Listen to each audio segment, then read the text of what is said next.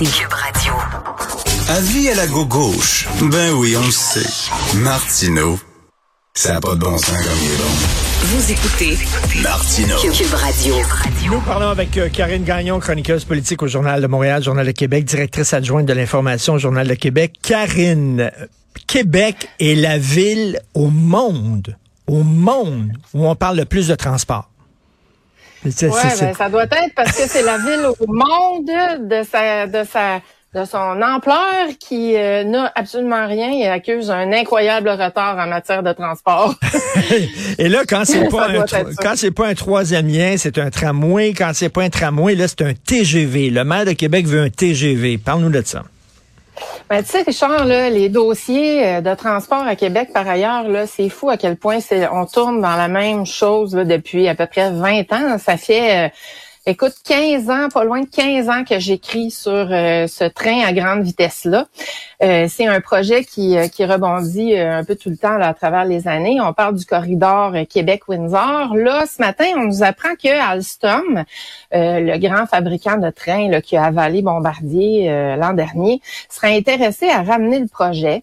Et contrairement à auparavant, le fédéral aurait une ouverture. Parce que le fédéral plaidait davantage, puis on a présenté un projet l'année passée dans ce sens-là, en 2021, en fait, sur un train à grande fréquence. Ça, le train à grande fréquence, ça roule à maximum 200 km heure versus un TGV qui roule à jusqu'à 300 km heure. Oui.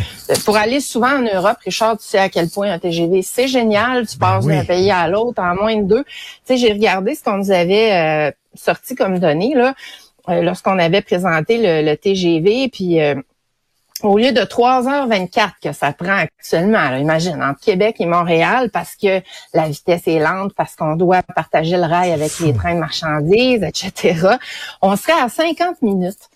Donc, avec un TGV, puis avec un train à grande fréquence, là, on, on sauvait euh, 25 à 30 minutes, grosso modo, ce qui est pas grand-chose. Ça prenait quand même euh, toujours bien trois heures. là. Parce que, parce que moi, je prends l'auto pour aller à Québec parce que, comme tu le dis, c'est c'est c'est tellement lent en train. Ben, Mais 50 ouais. minutes, là, quand tu dis ça prendra pas de temps, puis c'est agréable, voyager en train, c'est le fun Oui. quand même. Là. 50 minutes, je le ferais. Là. Moi, je prendrais le train.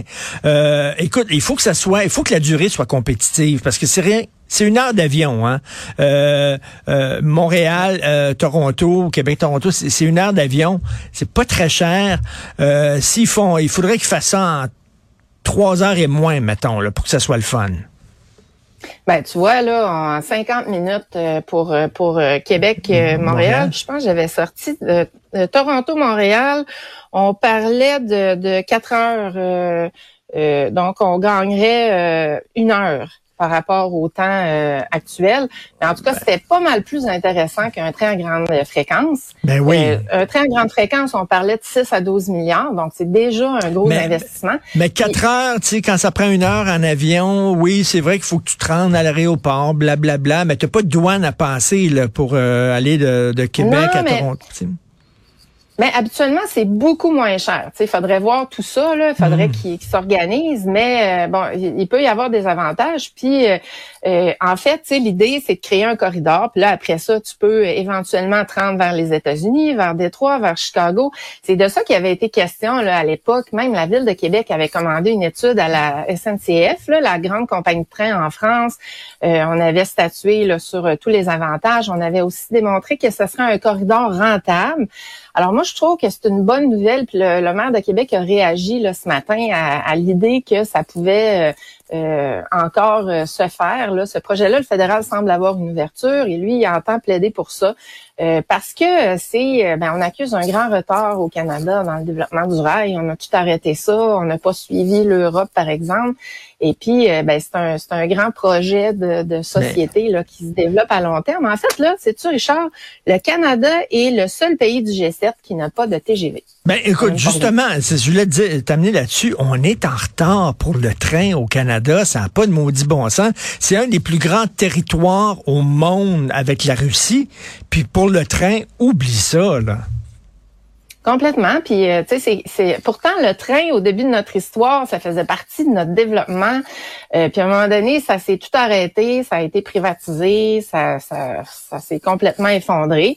Puis aujourd'hui, là, tu sais, quand on, prend, on utilise les trains, c'est pas toujours génial l'expérience qu'on a. Là. Parfois, les euh, les véhicules sont très vieux, sont pas confortables. T'as l'impression d'être assis sur un banc de bois quasiment là. Donc, tu sais, je pense qu'on est sérieusement dû. Puis tu sais, c'est un, un moyen de développement économique. Il faut pas juste le voir pour euh, pour, euh, pour ce que c'est en soi, pour ce que ça coûte, c'est tout ce que ça peut avoir comme retombée qui est intéressant. Et tu as, euh, raison, entre les trains canadiens puis les trains européens, là-bas, c'est vraiment confortable. Ici, c'est encore le petit train du Nord. Là. Les, les, trains qu'on ah. prenait pour aller dans Laurentides, là, je en, en ben, si t'es chanceux, tu pognes des véhicules plus neufs, là, mais c'est tellement malheur de tomber sur des, des vieux rafios, puis il y en a euh, pas mal. C'est pas super confort. Là. les cégepiens qui réclament un test de français, les cégepiens qui crient à l'aide, qui disent on vous nous avez mal outillés. On ne maîtrise pas notre langue. Puis là, on arrive au cégep, on n'est pas bon. Pouvez-vous, s'il vous plaît, nous tester? Puis ceux qui ont besoin d'aide, ben, leur donner des cours. Écoute, il faut, faut les entendre, les cégepiens, ce qu'ils nous disent. T'as rendu compte, Richard, que c'est rendu que c'est les jeunes qui disent Hey, aidez-nous mieux, là, faites ça mieux pour, pour prévenir finalement. Attendez pas qu'on qu'on qu'on coule les tests, puis euh, faites, euh, faites de la prévention. Puis la Fédération des Cégeps dit Bon, on est content de savoir qu'ils veulent de l'aide, mais il y a peut-être d'autres moyens.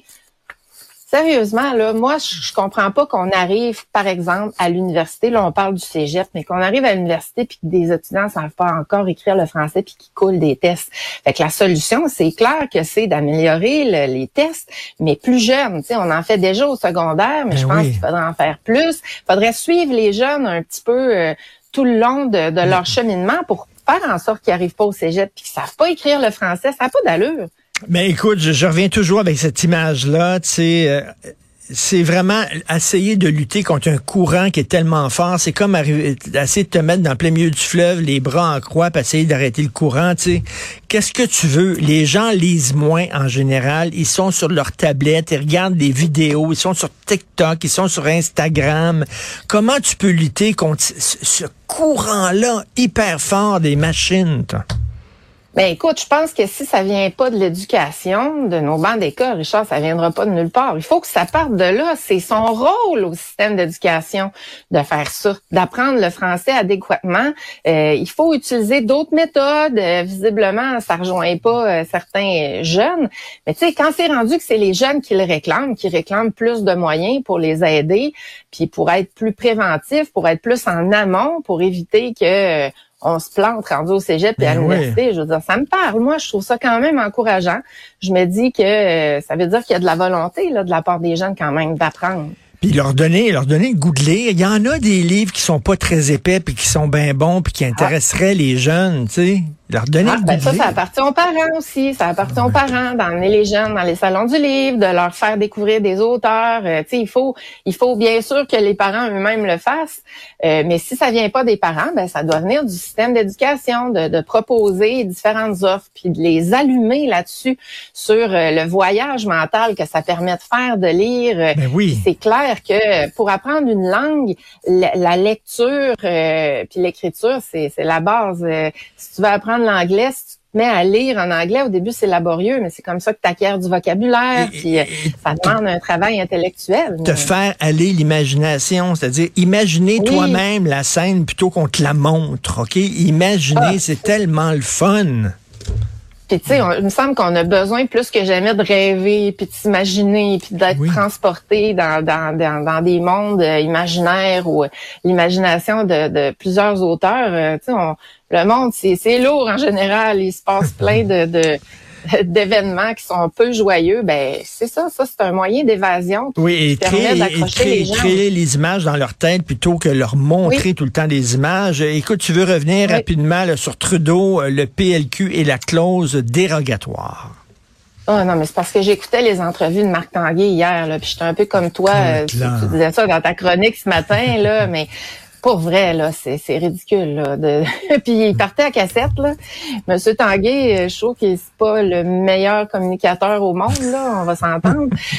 puis, puis, en passant, le Parti libéral n'en est pas à sa première euh, sortie hein, à travers l'histoire. Monsieur Bouchard avait eu maille à partir avec avec eux aussi quand il avait voulu aller de l'avant avec sa loi sur la clarté référendaire. Ben oui. Je sais pas si tu te rappelles, ça avait été la même chose. Il faut pas trop s'étonner de leur position, mais en même temps, c'était pas la plus récente. Là. Donc, ben, mais écoute, depuis, de, depuis Philippe Couillard, Philippe Couillard était peut-être le chef du Parti libéral le plus fédéraliste qu'on a eu. Là. Euh, tu sais, on s'ennuie de Robert Bourassa. Je pensais jamais dire ça, mais c'est vrai, là. Oui, ben on a on a souvent dit que ça avait été M. Bourassa le plus proche de, de faire la souveraineté. Ça a été démenti hein, par des, des, gens de son entourage après qui disaient non, non, il serait jamais allé jusque-là. Mais quand même, le Parti libéral fait juste s'éloigner dans les années récentes là, des, des Québécois francophones. Puis en tout cas, ben on se demande à qui il parle vraiment quand on écoute des déclarations comme ça, parce que c'est clair que M. Trudeau, en s'attaquant à la clause dérogatoire, il a beau dire qu'il s'en prend pas au Québec. C'est sûr que c'est plus le Québec qui va l'utiliser. Peut-être que la clause n'a pas été utilisée toujours à bon escient. Tu sais, Doug Ford l'avait utilisé pour essayer d'interdire les, grèves d'enseignants. Bon, est-ce que c'est la bonne façon? C'est ça. en fait, en, fait, c'est le maudit Doug Ford. Hein. Il, a, utilisé vraiment. non, mais c'est vrai, c'est lui qui a, utilisé la clause dérogatoire pour euh, essayer de stopper une grève. Et là, évidemment, le fédéral, peut-être que le fédéral là-dessus, est-ce que tu leur donnes raison au fédéral en disant, ben là, à un moment donné, ça va faire là? Ben peut-être, mais dans, dans ce cas-là, ça serait de recadrer dans des discussions. Mais c'est sûr que si on essaie de faire se prononcer la Cour suprême, c'est le Québec que ça va toucher avant toute chose, ben parce que c'est ici qu'on a la langue française, qu'on a une identité particulière, qu'on, qu'on bon, c'est ici que s'affronte euh, aussi euh, la vision fédéraliste euh, du multiculturalisme, puis la défense du français. Donc c'est sûr que c'est le Québec qui va payer pour ça, même si Justin ben, Trudeau dit le contraire. Justin joue au pool, hein? il frappe la boule de l'Ontario, qui va frapper la boule du du Québec, puis c'est la boule du Québec qui va être empochée, là, qui va être dans la poche. Ouais, ben oui, on va se faire empocher pas à peu près, ça, je te le confirme. Merci Karine Gagnon, on continue à te lire. Salut. Merci Richard. Salut.